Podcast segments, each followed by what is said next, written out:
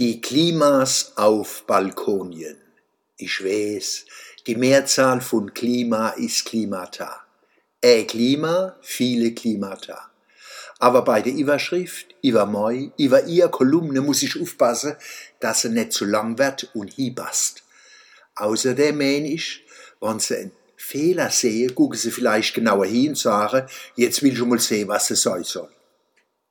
Dabei wird uns bewusst, dass wir den Begriff Klima meist in der Einzahl verwenden, im Sinne des die ganze Erde und Jahrzehnte umspannenden Prozesses aus Hoch- und Tiefdruckgebieten, Temperaturen, Winden, Windstillen, Wolkenwettern, Wetterwahrscheinlichkeiten, Sonneneinstrahlungen, Abstrahlungen, Jahreszeiten und viele mehr. In der Mannheimer Innenstadt, sagen wir mal in der Vilsbach, liegen in Südlage zwei Balkone direkt nebeneinander.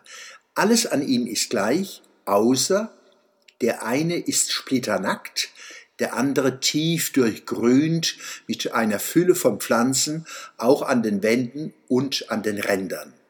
Der eine Balkon wirkt vom Fenster gegenüber wie eine kleine Wüste, der andere wie ein kleiner Wald bei den Temperaturen, wie wir sie seit Monaten haben, verursacht alleine der Blick auf den nackten Balkon Schweißausbrüche und wir bedauern jeden einzelnen Backstein persönlich. Der Blick auf den grün durchfluteten Balkon hingegen schafft uns prickelndes Behagen und unser Auge trügt nicht, denn die Tageshöchsttemperatur auf dem grünen Balkon liegt um circa 10 Grad Celsius unter dem des Nackten. Das heißt, auf der einen Seite kann man es gut aushalten, auch in den Zimmern hinterm Balkon. Auf der anderen herrscht quasi Ausgehverbot. Die Balkone trennt nur eine Mauer von einem halben Meter. Klimatisch aber liegen Welten dazwischen.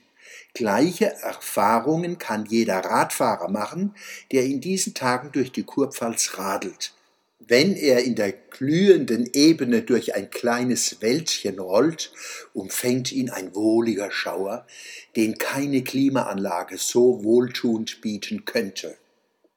Wenn wir von Klima, Klimawandel und Klimakrise reden, sollten wir also bedenken, dass es nicht nur das eine große, alles umspannende Klima gibt, sondern Legionen regionaler und lokaler Klein- und Mikroklimata, die wie nie zuvor in der Geschichte von uns Menschen beeinflusst, ja gemacht werden.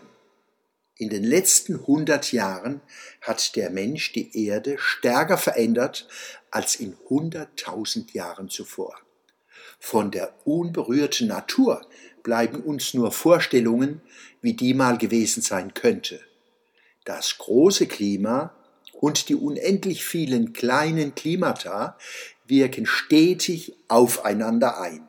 Genauer, es sind nur verschiedene Beobachtungsebenen eines ganzheitlichen Geschehens. Fortsetzung folgt.